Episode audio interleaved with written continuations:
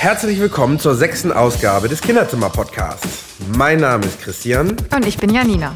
Und wir beide arbeiten im Kinderzimmer und moderieren heute auch diesen Podcast. Ja, in der letzten Ausgabe haben wir uns mit Lisa vom Haus der wilden Weiden darüber unterhalten, wie pädagogisch wertvoll das gemeinsame Entdecken der Natur für unsere Kinder ist. Wer das verpasst hat, kann natürlich sehr gerne auf Spotify oder Soundcloud nochmal reinhören. Heute steht bei uns der Kizipendium-Band Soziale und kulturelle Umwelt im Mittelpunkt. Ein ganz besonderer Band, denn der hat gleich zwei Helden und die nennen sich Help Force One. Äh, zu einem besonderen Band gibt es aber auch einen ganz besonderen Gast. Sabine Cole ist heute da. Ähm, sie arbeitet in der Designagentur Loft, beziehungsweise ist auch Chefredakteurin des Kizipendiums. Und mit ihr reden wir heute über das Thema Bereit für die Kita, ja oder nein? Vielleicht. Hallo, Sabine. Hallo, es ist mir eine Ehre. Ja, und uns erst. Bevor wir jetzt aber mit Sabine über das Leben in der Kita reden, wollen wir erstmal schauen, wie sieht soziale und kulturelle Umwelt im Kinderzimmer aus. Janina, magst du uns da vielleicht mal was erzählen?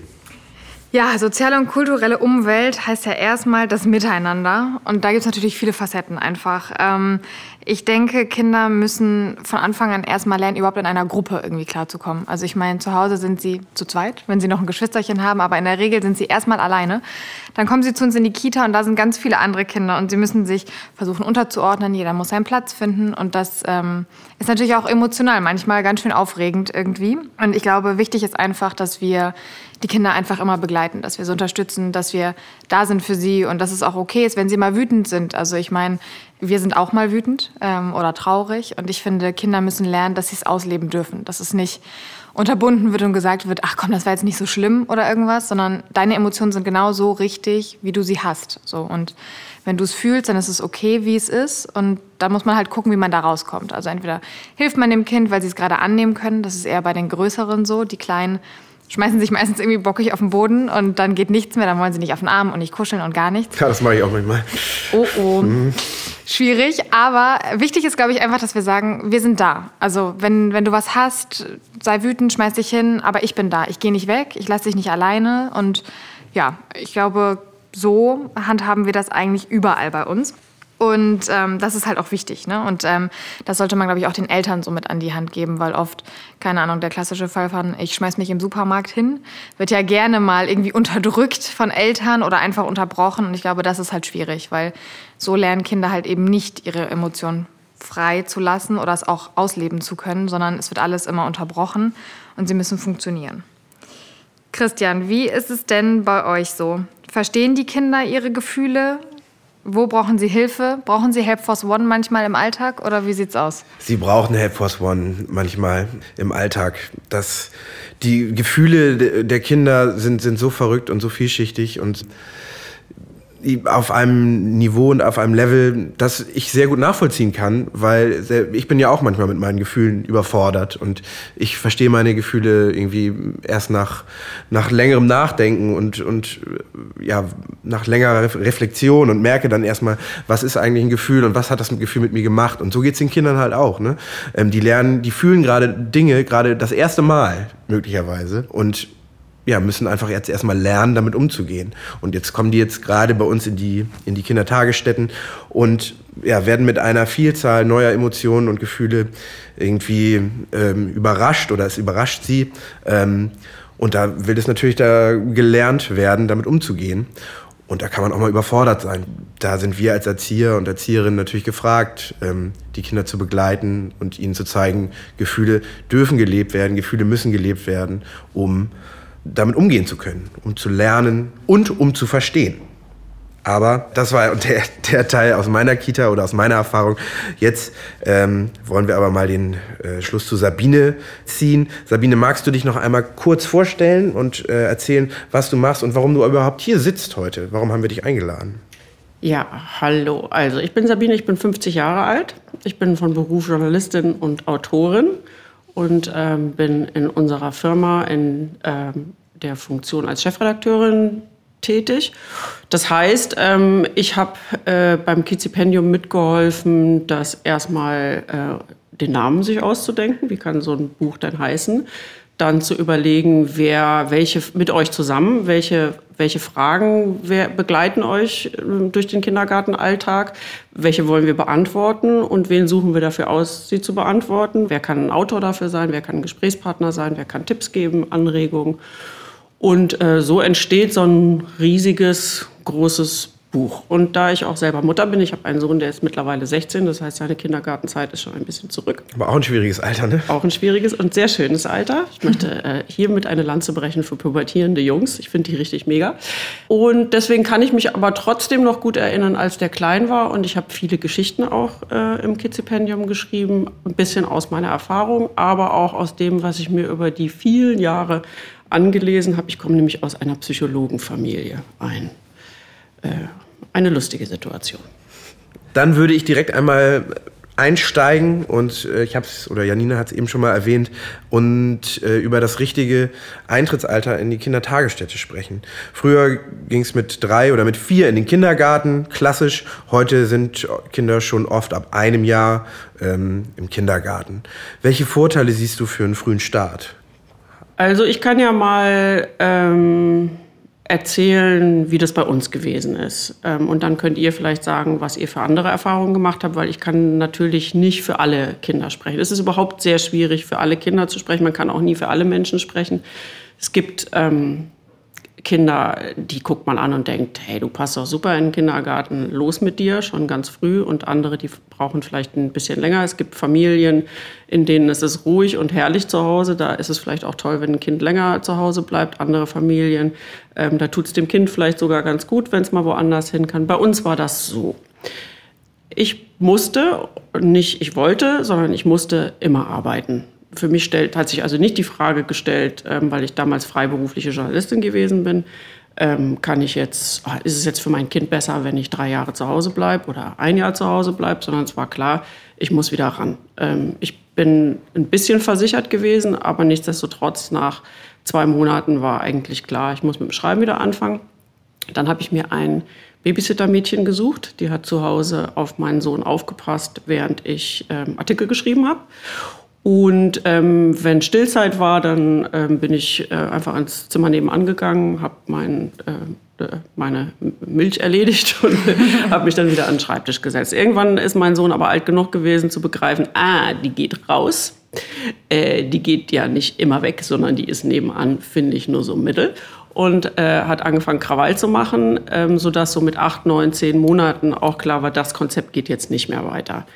Dann habe ich gedacht, ah, jetzt gut, was machst du? Äh, Kindertagesstätte oder äh, guckst du nach einer Tagesmutter? Dann habe ich mit meiner Schwiegermutter darüber gesprochen und die hat gesagt, ach nee, komm, ähm, ich habe sowieso keine Lust mehr zu arbeiten. Ähm, die hat sehr früh angefangen zu arbeiten und war so ungefähr in dem Alter, wo langsam die, die Rente wartet. Ähm, äh, vielleicht finden wir eine Lösung, dass ich das übernehmen kann. Und dann habe ich quasi das Gehalt, was ich sonst einer Tagesmutter gegeben hätte, meiner Schwiegermutter gegeben und dann hat sie auf mein Kind aufgepasst.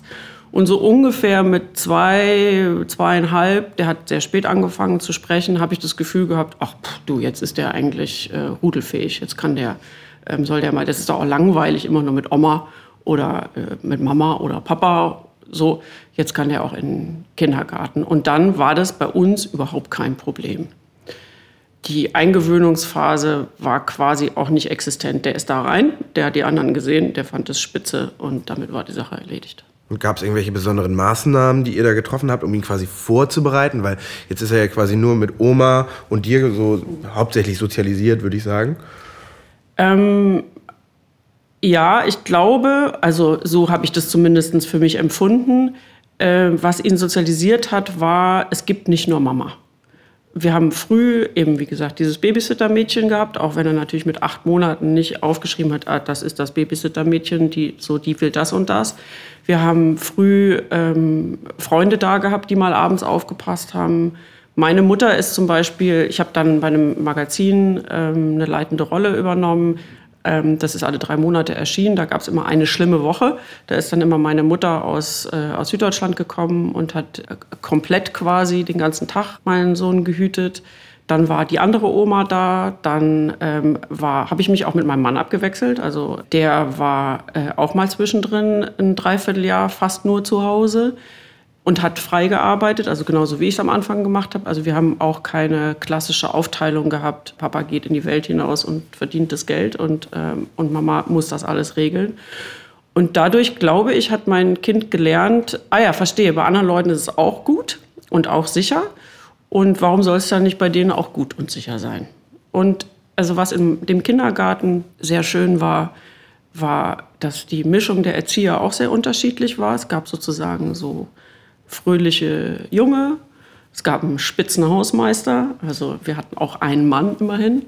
Eine gnadderige äh, Alte gab es hoffentlich äh, auch. Es gab eine gnadderige Alte, genau. Und wir haben ja auch so ein bisschen im Kizipendium das Thema No man is an island, kein Kind ist eine Insel, kein Mensch ist eine Insel und es braucht ein Dorf, um ein Kind zu erziehen. Und selbst wenn man nicht viele Geschwister hat, kann man ja trotzdem durch das soziale Umfeld dafür sorgen, dass ein Kind schon früh lernt, das ist nicht nur die eine für mich da, sondern das sind ganz viele. Und jeder bringt auch einen anderen Aspekt mit rein. Die einen sagen, also du gibst aber bitte die Hand, wäschst dir immer die Hände und ähm, sagst schönen guten Morgen, wenn du mich triffst. Dann lernt das Kind, ah ja, solche Leute gibt es. Dann gibt es die, die, die sich schmutzig machen und mit dir durch die Wiese toben. Es gibt die, die Fußball spielen. Es gibt die, die schlechte Laune haben, die, die gute Laune haben. Und so ein bisschen ein Training von Anfang an, sich in der Gruppe einzufügen, kann man natürlich auch zu Hause schaffen, auch indem man sich selber nicht immer so wahnsinnig überwichtig nimmt. Das glaube ich auch. Jetzt plagen viele Eltern ein schlechtes Gewissen. Hattest du das auch? Also ich, ich gebe mein Kind jetzt in, in die Kindertagesstätte, acht Stunden, oder wie, lang, wie, wie, wie lange war es bei dir? Also äh, mein Sohn war von Anfang an dann Ganztageskind. Ja. Das heißt also, als er mit zweieinhalb ungefähr in, die, äh, ähm, in den Kindergarten gekommen ist, ähm, war er dann auch bis 17 Uhr da. Okay, und hat, was hat das mit dir gemacht? Ähm, für mich war das mega, ja. ähm, weil ich äh, also so entspannt endlich arbeiten konnte, weil ich wusste, der ist jetzt richtig versorgt. Der war natürlich auch bei meiner Schwiegermutter richtig versorgt. Aber Schwiegermütter müssen auch mal zum Arzt oder haben mal einen Termin. So ein Kindergarten ist eigentlich die sicherste aller äh, Konstruktionen, wenn man ein Kind hat selbst wenn jemand krank ist, dann muss halt jemand als Vertretung kommen. Dieses morgens ruft einer an und sagt, du übrigens, ähm, hier, mein Mann hat Schnupfen, du kannst heute nicht kommen. Das gibt es ja im Kindergarten nicht. Das heißt, ich empfand das als sehr entspannt. Ich habe mich noch mal so ein bisschen zurückerinnert. Mein Sohn hatte von Anfang an einen besten Freund im Kindergarten. Das war noch ein Windelkind, also der konnte damals äh, kaum laufen. Die sind immer noch befreundet. Wir fahren in zwei Wochen zusammen in Skiferien. Das heißt, dieser kleine Lutschi, der auch noch nicht mal was sagen konnte oder so. Die beiden waren so tight von Anfang an. Und also das Gefühl, dass mein Kind im Kindergarten super aufgehoben ist, hatte ich die ganze Kindergartenzeit durch. Und da hatte ich kein schlechtes Gewissen. Das kam erst später. Wenn nämlich mal was schief läuft, wenn also mein Sohn war irgendwann nicht mehr so richtig super in der Schule, dann denkt man plötzlich, woher kommt denn das eigentlich? Hm, dann fängst du an, vielleicht Bücher zu lesen. In den, in den einen steht dies drin, in den anderen steht das drin und unterhältst dich. Und dann, so, sobald es ein bisschen problematisch wird, kommen ja dann auch die Ersten und geben dir tolle Ratschläge. Mhm. Und zum Beispiel seine Klassenlehrerin hat irgendwann zu mir gesagt, ja, der hat es ja auch nicht leicht. wow, gedacht, das ist aber eine harte Ansage. Gesagt, äh, was meinen Sie damit jetzt so ganz genau? Naja, Sie arbeiten ja auch. Und da habe ich gedacht, sag mal, du hast sie doch nicht mehr alle, ehrlich. Der kommt nach Hause, zwar erst um vier, der hat aber eine super, der hat einen Hort in der Schule, der hat einen Papa, der hat eine Mama. Ähm, aber das, das, das sind natürlich so Zwicker, ne? die führen schon dazu, dass du dann mal drüber nachdenkst. Und ein Kind ähm, ist auch nicht immer begeistert, wenn Mama weggeht. Also so, ich erinnere mich noch an eine Szene, da musste ich, also in meinem Beruf muss man auch reisen, da musste ich mal ein paar Tage weg. Und da saß mein Sohn heulend auf der Treppe und meinte, Mama, du immer sagst, ich bin deine Maus und dann gehst du einfach. Und dann gehst du schon weg und denkst, ei, ei, ei, ob das so richtig ist. Trennung ist einfach auch ein Thema, ne?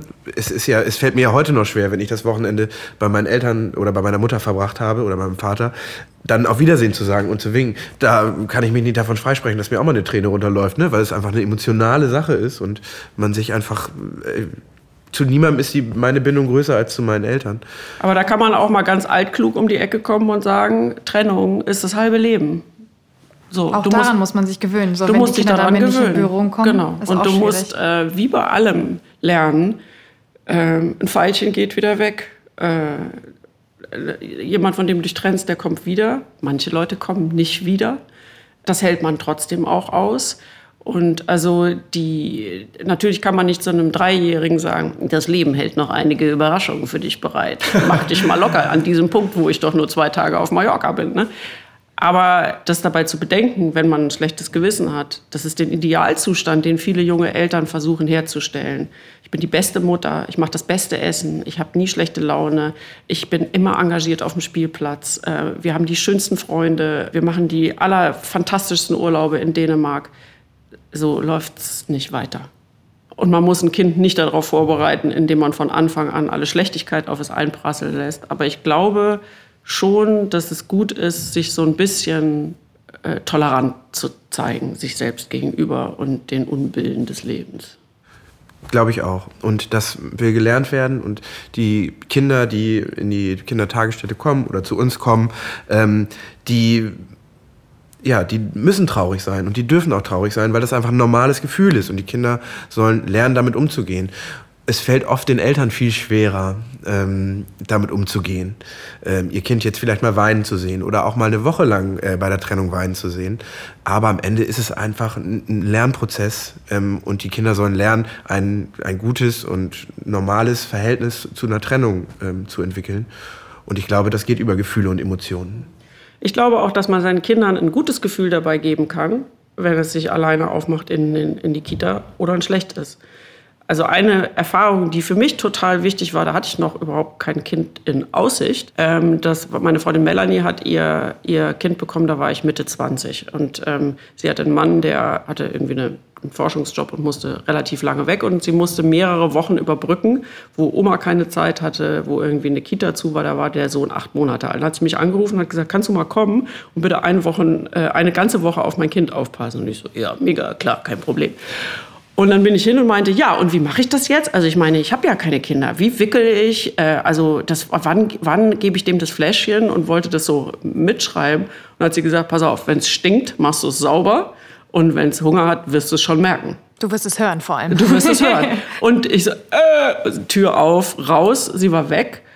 Und genau so war das auch. Das, als ich den das erste Mal gewickelt habe, wir haben tierisch gelacht. Also das Baby hat gelacht, ich habe gelacht. Hinterher habe ich die Windel komplett falsch angezogen. Sie war äh, vorne war hinten. Auch, hat auch gehalten. Ist überhaupt kein Problem. Also und ähm, tatsächlich, wenn das erste Mal ein Kind brüllt, weil es Hunger hat, weißt du, dass es Hunger hat. Und dann steckst du ihm diese Flasche irgendwie rein und dann trinkt es. Und ich glaube, auch das ist eine positive Erfahrung. Wenn du, wenn ein Kind spürt, ja, ich kann doch auch mit anderen, ist doch auch eine tolle Angelegenheit. Wenn Mütter immer so zitterig sind, ich glaube, das überträgt sich auch. Man kann mutig sagen, du passt jetzt mal drei Stunden auf, wird auch top. Klar, absolut. Also das haben wir immer in der Eingewöhnung, dass Mütter ganz oft dann aufgeregt sind und sagen, oh Gott, und ich weiß gar nicht, und kann ich wirklich schon rausgehen? Wo ich auch immer sage, es ist alles gut. Ne? Also es gehört dazu. Und ja, dein Kind wird weinen, das sage ich immer direkt. Es wird weinen, keine Sorge. Ähm, das ist okay. Also, weil wie sollen die ganz Kleinen, also ich bin ja auch Krippenerzieherin, also die ganz winzig Kleinen, wie sollen sie sich sonst bemerkbar machen? Sie können nicht sagen, ich glaube, ich bin gerade traurig, weil Mama gegangen ist, sondern sie weinen dann. Und ähm, das ist okay. Aber Christian, wie du gesagt hast, meistens sind es die Eltern, die damit äh, mehr zu kämpfen haben als die Kinder eigentlich. Aber auch dafür sind wir da. Ne? Also wir müssen sie abholen, mit ihnen sprechen, reflektieren und am Ende sind eigentlich alle Eltern entspannt, die Kinder sind entspannt und wir können irgendwie gut zusammenarbeiten. Du hast es vorhin kurz angerissen. Bei uns gab es keine richtige Eingewöhnung, weil er ist reingeflitzt und dann war es einfach so. Glaubst du, es gibt gute und schlechte Eingewöhnungen und woran würdest du sagen, erkennst du sie oder erkennt man sie? Wo muss man dran arbeiten? Also das, was du eben gesagt hast, den Eltern das Gefühl vermitteln, dass ähm, das Weinen okay ist, dass ihr das im Griff habt, ähm, dass es eine liebevolle Zeit ist, in der man, in der man es auch zulassen kann, dass beide Parteien sozusagen, die daran beteiligt sind, Schwierigkeiten haben. Also auch den Eltern zu sagen, das ist auch okay, dass du das nicht kannst. Dein Kind kann es wahrscheinlich besser als du. Also wenn solche Gespräche geführt werden, würde ich sagen, ist man schon auf der sicheren Seite. Alles, was sich nach System anhört, nach, ja, das ist am ersten Tag machen wir das so, am zweiten Tag machen wir das so, am dritten, so, das würde ich für schwierig halten, weil das weißt du doch gar nicht. Ne? Und manchmal funktioniert es auch die erste Woche und dann funktioniert es die zweite nicht mehr. es ist natürlich, wenn man, wenn man eine Eingewöhnung macht, weil man zum Beispiel in den Beruf wieder einsteigen will, muss man auch einen, einen versuchen, einen verlässlichen Zeitplan zu finden. Und das finde ich auch richtig, dass man sagen kann, bis zu diesem Zeitpunkt wollen wir uns als Ziel setzen, dass das klappt. Weil je mehr man, also das ist auch eine Erfahrung, finde ich, mit Kindern, je mehr man zulässt, auch für sich selber, das, was nicht funktioniert, funktioniert es oft auch nicht. Ne? Also das, das heißt, ich würde sagen, im Gespräch bleiben, auch die negativen Möglichkeiten ansprechen, die eigenen Ängste äußern und aber auch die, und die Erfahrung auch nicht überheblich formulieren. Ne? Also ein Erzieher, der dann sagt, äh, wissen Sie was, ich habe schon 300 Kinder, ist überhaupt gar kein Problem, ist auch Unsinn. Also da ist ja auch jedes Kind unterschiedlich. Es gibt auch Kinder, denen es nicht leicht fällt.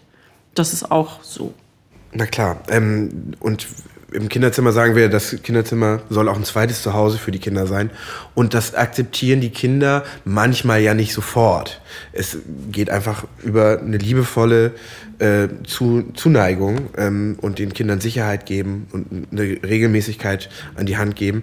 Und das funktioniert eben so ähnlich auch bei den Eltern. Ähm, ihnen auch einfach Sicherheit geben und das Gefühl geben, dein Kind ist hier gut aufgehoben. Und manchmal muss man eben auch so ein bisschen die Eltern erziehen. Aber wie oft zum Beispiel macht ihr denn die Erfahrung, dass es schwierig ist? Ist das überhaupt was, was oft vorkommt? Mit den Kindern oder mit den Eltern? Mit den Kindern, weil wir uns ja um die Kinder ja. hauptsächlich auch kümmern wollen. Ähm, also teils, teils. Also ich glaube, es gibt immer mal Eingewöhnungen, wo auch wir als Erzieher manchmal sagen, boah, also es fordert mich jetzt echt. Das ist echt hart anstrengend und man muss irgendwie jeden Trick irgendwie versuchen anzuwenden, bis es dann klappt, dass das Kind irgendwie sich wohlfühlt und ein bisschen aufhört zu weinen. Aber im Endeffekt sage ich immer, es gibt kein Kind, was wir nicht eingewöhnt kriegen. Es dauert halt manchmal einfach nur. Ne? Und es gibt unterschiedliche Arten von Kindern. Wir sind alle unterschiedlich und manche brauchen die ganze Zeit den Arm. Ne? Sie wollen irgendwie auf dem Arm rumgetragen werden. Die anderen wollen lieber in Ruhe gelassen werden und irgendwie so ein bisschen für sich ein bisschen traurig sein, bis sie dann irgendwann ankommen zu einem und dann irgendwas brauchen oder so. Also es ist ganz unterschiedlich und ich glaube, es ist wichtig, dass man halt, wie du gesagt hast, nicht diesen einen Plan verfolgt und sagt, so muss es laufen. Natürlich haben wir auch eine Struktur und es muss irgendwie so laufen in der Regel, weil die Mütter oder Väter müssen wieder arbeiten gehen. Aber ob das heute oder morgen klappt, da muss man, glaube ich, selber auch einfach so eine Grundentspannthaltung irgendwie einfach kriegen. Weil wenn auch wir Erzieher aufgeregt sind und irgendwie das Gefühl haben, oh Gott, vielleicht schaffe ich es gar nicht in den vier Wochen, dann klappt es auch nicht sondern wir müssen immer wieder sagen, und morgen ist ein neuer Tag und dann klappt es vielleicht besser und das wird. Und ich glaube, wenn wir in dieser Stimmung bleiben, ist es auch für die Kinder einfacher. Wir müssen uns ja auch die ganze Zeit reflektieren. Manchmal ähm, denke ich auch, oh Mensch, der, der Junge, der hat jetzt aber wirklich schon viel geweint und der war viel traurig. Dann muss ich mich manchmal aber auch daran erinnern, das ist einfach auch Teil des Prozesses und auch Teil einer guten Eingewöhnung muss es sein und darf es sein, dass das Kind weint und auch mal mehrere Tage. Es soll den Trennungsschmerz auch erfahren und es soll mit unserer äh, liebevollen Fürsorge dann diesen Trennungsschmerz irgendwann überwinden. Ob das jetzt nach zwei oder drei Tagen passiert oder nach zwei oder drei Wochen da sind die Kinder eben auch noch Individuen, auch wenn sie ziemlich mini sind, aber sie sind eben auch Menschen. Ähm, und jeder hat so seinen eigenen Weg und seine eigene Geschwindigkeit, mit solchen Sachen irgendwie fertig zu werden. Und lass die Kinder das machen. Meistens machen sie das ganz gut. Und sie machen es vor allem oft auch selber. Also wir gucken ja schon, dass irgendjemand so ein bisschen die Zügel in der Hand hat und ich starte die Eingewöhnung mit dem Kind, aber am Ende sind es die Kinder, die sich ihre Pädagogen aussuchen. Und ähm, vielleicht hat die eine gedacht, so, das Kind gewöhne ich jetzt ein. Und am Ende macht es doch aber die andere oder der andere, weil das Kind sucht es sich halt aus. Ne? Und auch da finde ich, es ist okay, dass man einfach sagt, okay, bei mir hat es nicht geklappt. Dafür aber vielleicht nach den vier Wochen Eingewöhnung spielt es am liebsten mit mir oder macht gerne das mit mir. Und da auch einfach, deswegen haben wir ja unsere Kollegen, auch da irgendwie in Kontakt zu bleiben, uns auszutauschen. Und nur so kommen wir irgendwie ans Ziel. Ne? So, jetzt sind die Kids in der Kita äh, sind eingewöhnt und haben die ganze Zeit schlechte Laune und machen immer genau das, was sie nicht machen sollen. Ja, das kommt ganz gerne mal vor. Also bei mir in der Kita ganz selten, aber es, es, passiert eben, es passiert eben doch. Die Kids haben ihren eigenen Kopf und die machen auch gerne mal das, was sie nicht machen sollen oder was ich nicht als Erzieher oder als Pädagoge, was ich nicht so gerne möchte. Äh, wie gehe ich damit um, wenn die Kinder eben nicht das machen, was ich, was ich möchte? Also man sagt ja immer bei den Eltern, äh, man muss sich einen konsequenten äh, Erziehungsstil zulegen. Das heißt, man sollte an einem Strang ziehen. Ähm, man sollte sich ungefähr darüber verständigen können, was man so möchte. Das würde ich denken, äh, ist natürlich ganz hilfreich, wenn die Erzieher zum Beispiel ungefähr auch die gleiche Vorstellung davon haben. Das heißt, ähm, wenn zwei Eltern sich überlegt haben, mein Kind isst einfach, wann es will und was es will und macht mit dem Essen, was es will oder geht mit Kindern auf diese oder jene Art um oder weiß der Kuckuck, was es für, für Möglichkeiten gibt, Konflikte äh, äh, auszutragen. Und ähm, in der Kita wird aber, weil es sich dabei ja eben um ein Dorf, also eine, um eine Gruppe handelt, müssen bestimmte Regeln ja eingehalten werden, sonst funktioniert das Zusammenleben nicht. Dann ähm, dann ist es vielleicht hilfreich, äh, wenn die Erzieher mit den Eltern das Gespräch suchen und sagen, ähm, so, wir haben an der Stelle Schwierigkeiten, vielleicht sollten wir uns Regeln zusammen überlegen. Und vielleicht ähm, sind Eltern dann ganz glücklich, weil sie plötzlich eine Idee für eine Regel haben, die ihnen gar nicht so eingefallen ist, die man ähm, aufrechterhalten kann. Also ich habe die Erfahrung gemacht, dass, dass Kinder mit einer klar ausgesprochenen Regel, nee, pass auf, bis so und so viel Uhr geht das und das, danach machen wir das und ich habe zum Beispiel abends auch Feierabend. Ähm, wir, äh, eine Struktur festzulegen und sich daran zu halten, fällt den meisten Kindern eigentlich überhaupt nicht schwer. Was denen schwerfällt, ist heute so, morgen so. Oder, ähm, und das hat auch gar nichts mit Willenbrechen oder so zu tun, sondern ähm, das ist einfach eine ja, wie so eine, eine Hilfestellung, irgendwie durch den Tag gut durchzukommen. Und dann muss man sich eigentlich nur an seine eigenen Regeln einigermaßen halten. Wobei ich auch finde, dass Kinder aushalten können, dass zum Beispiel Väter und Mütter unterschiedliche Vorstellungen von was haben. Die sind ja nicht doof. Die können, die wissen ganz genau, dass sie, ähm, der eine ist vielleicht eine Nachteule und geht gerne voll spät ins Bett und hat, genießt es, zwei Stunden abends länger mit dem Kind zu haben. Und ähm, der andere steht aber morgens immer früh auf und will deswegen abends früher oder so, dann sind Kinder auch in der Lage, sich darauf einzustellen ab einem bestimmten Alter. Also ähm, und Kinder können auch verstehen, dass es zu Hause andere Regeln gibt im, als im Kindergarten. Aber das ist ja dann auch eine Erfahrung, die sich über die, also je, je nachdem, wie alt die sind. Aber dass man sich überhaupt an Regeln halten muss, ist natürlich eine, eine Angelegenheit, die sollte schon rechtzeitig installiert werden. Ja, also ich habe auch die Erfahrung gemacht, dass eine gewisse Regelmäßigkeit, eine gewisse Struktur einfach den Kindern Sicherheit gibt ähm, und sie ähm, einfach leichter durch den Tag kommen lässt, um, um dann sein zu können, wie sie möchten. Und ich mag es, um ehrlich zu sein, auch wenn sie rebellieren. Ich, ich, ich unterstütze das auch. Also ich, ich sage, hey, wenn du jetzt dich hier dem Morgenkreis total verweigerst und das Kind hat überhaupt keine Lust und sagt, ich bin nicht dabei, fängt an zu schreien und zu toben, dann sage ich auch, hey, dann, dann bist du halt jetzt mal nicht dabei.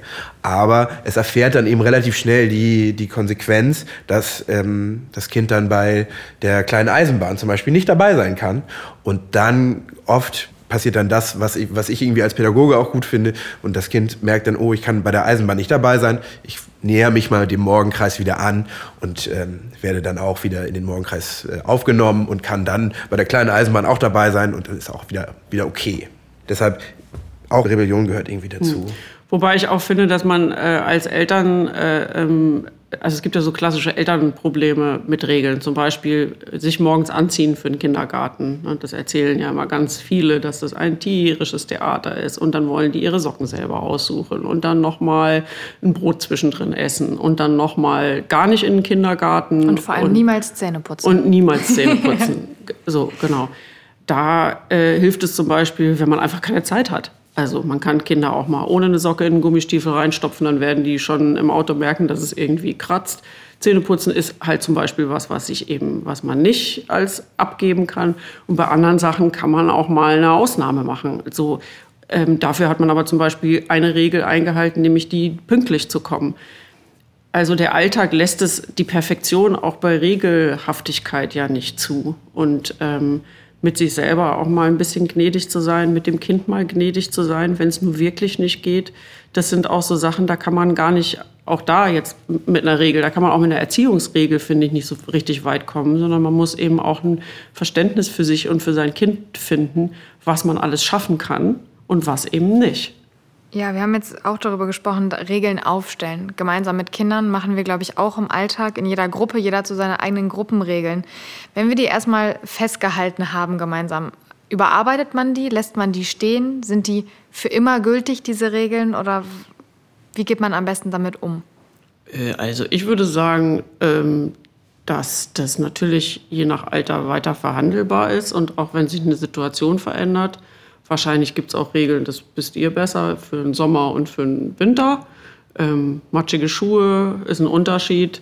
Ähm, äh, vier ganz kleine Kinder in der Gruppe ist was anderes. Eine Gruppe, wo alles super funktioniert, da muss man nicht so viel Regeln machen. Also ähm, ich denke, dass man Regeln auch regelmäßig in, äh, in Frage stellen kann oder wieder überprüfen. Und vielleicht macht es. Also Kinder sind ja auch so begeistert von Regeln. Ne? Also allein dieses an der Ampel stehen als Erwachsener, nicht richtig geguckt haben und plötzlich brüllt einer hinter dir irgendwie Rotgänger, Todmacher oder irgendwas Schreckliches. Ne? Und denke, äh. und ähm, also mein Sohn war immer total begeistert, wenn er so eine Regel verstanden hatte und hat die auch auf alle Erwachsenen in seinem Umkreis dann angewendet. Das ist, ähm, wenn man das zusammen erarbeitet, im Kindergarten bringen die das ja auch mit nach Hause und dann erzählen die das zu Hause und dann wollen die das da am liebsten auch eingehalten haben. Vielleicht einen tollen Haken haben, wo sie ihre Sachen. Das sind zum Beispiel auch so Sachen.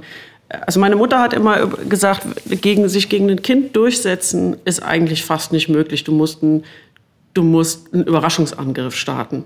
Wenn ein Kind absolut morgens nicht will, dass es die äh, Schuhe anzieht, dann vielleicht kann man ja ein neues Regal erfinden oder so. Und plötzlich macht es das dann, weil es einfach total irritiert ist, dass du einen Weg außenrum gefunden hast. Also ja, Regeln sind voll gut, aber ein bisschen Fantasie, wie man es anders machen kann, ist auch voll gut. Ne? Das und ich mag das Aushandeln mit den Kids auch. Die haben Total. Eine, haben Handeln eine ist sowieso eine mega Angelegenheit. Ja. Gibst du mir, gib ich dir.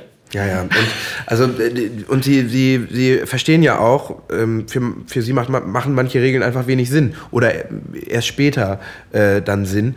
Ähm, und da unterhalte ich mich gerne mit den Kindern darüber und, und frage die Kids, hey, was würdest du denn machen? Wie, wie, wie würdest du damit umgehen?